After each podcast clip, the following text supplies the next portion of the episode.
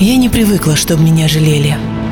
Я тем гордилась, что среди огня мужчины в окровавленных шинелях на помощь звали девушку.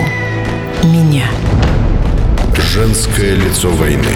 Рассказы о подвигах женщин в Великую Отечественную. Труд, отвага, стойкость и любовь. Читайте на tomsk.ru и слушайте в эфире на радио. Проект реализован при поддержке Законодательной Думы Томской области. Я родом не из детства, из войны. И потому, наверное, дороже, чем ты, ценю я радость тишины. И каждый новый день, что мною прожит. Юлия Друнина – Агния Андреевна Осипова родилась в деревне Каргала Енисейской губернии в 1924 году.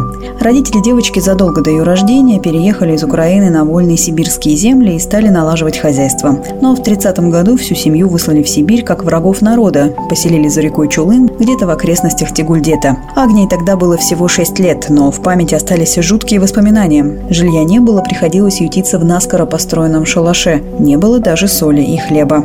Потом девочку родственники увезли в село Чебаки в Хакасии, и там наша героиня училась до восьмого класса средней школы. 20 июня 41 года закончила 10 класс, состоялся выпускной, а через два дня грянула война.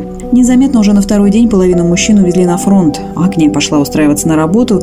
У сестры матери, которая забрала ее из суровой сибирской ссылки, было двое маленьких детей. Нужно было как-то помогать. Взяли воспитательницей в детский дом. В 43 году девушка подала заявление об уходе на фронт. К этому обязывал долг и положение. Она была секретарем комсомольской организации. Перед отправкой на передовую прошла обучение на телеграфиста по сокращенной программе в Красноярске.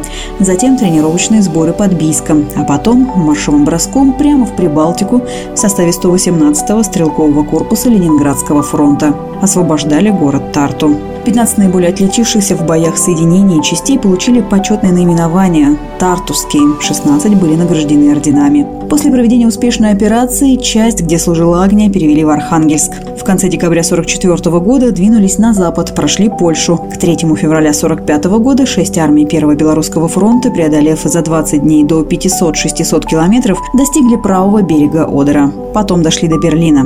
День Победы праздновали 12 мая, после того, как привели себя в порядок, почистили костюмы, отполировали пуговицы, делится секретами Агния Андреевна. Она с теплом в душе вспоминает годы, проведенные на службе и боевых товарищей. После окончания войны Агния вернулась обратно в Тигульдет, работала в лес леспромхозе, а с 1954 года трудилась в Томском лесопромышленном комбинате старшим бухгалтером отдела сбыта. 3 марта Агне Андреевне исполнилось 96 лет. Она на заслуженном отдыхе, иногда встречается со школьниками и молодежью. Женское лицо войны. Проект реализован при поддержке Законодательной Думы Томской области. Все выпуски читайте на портале tomsk.ru и слушайте в нашем эфире.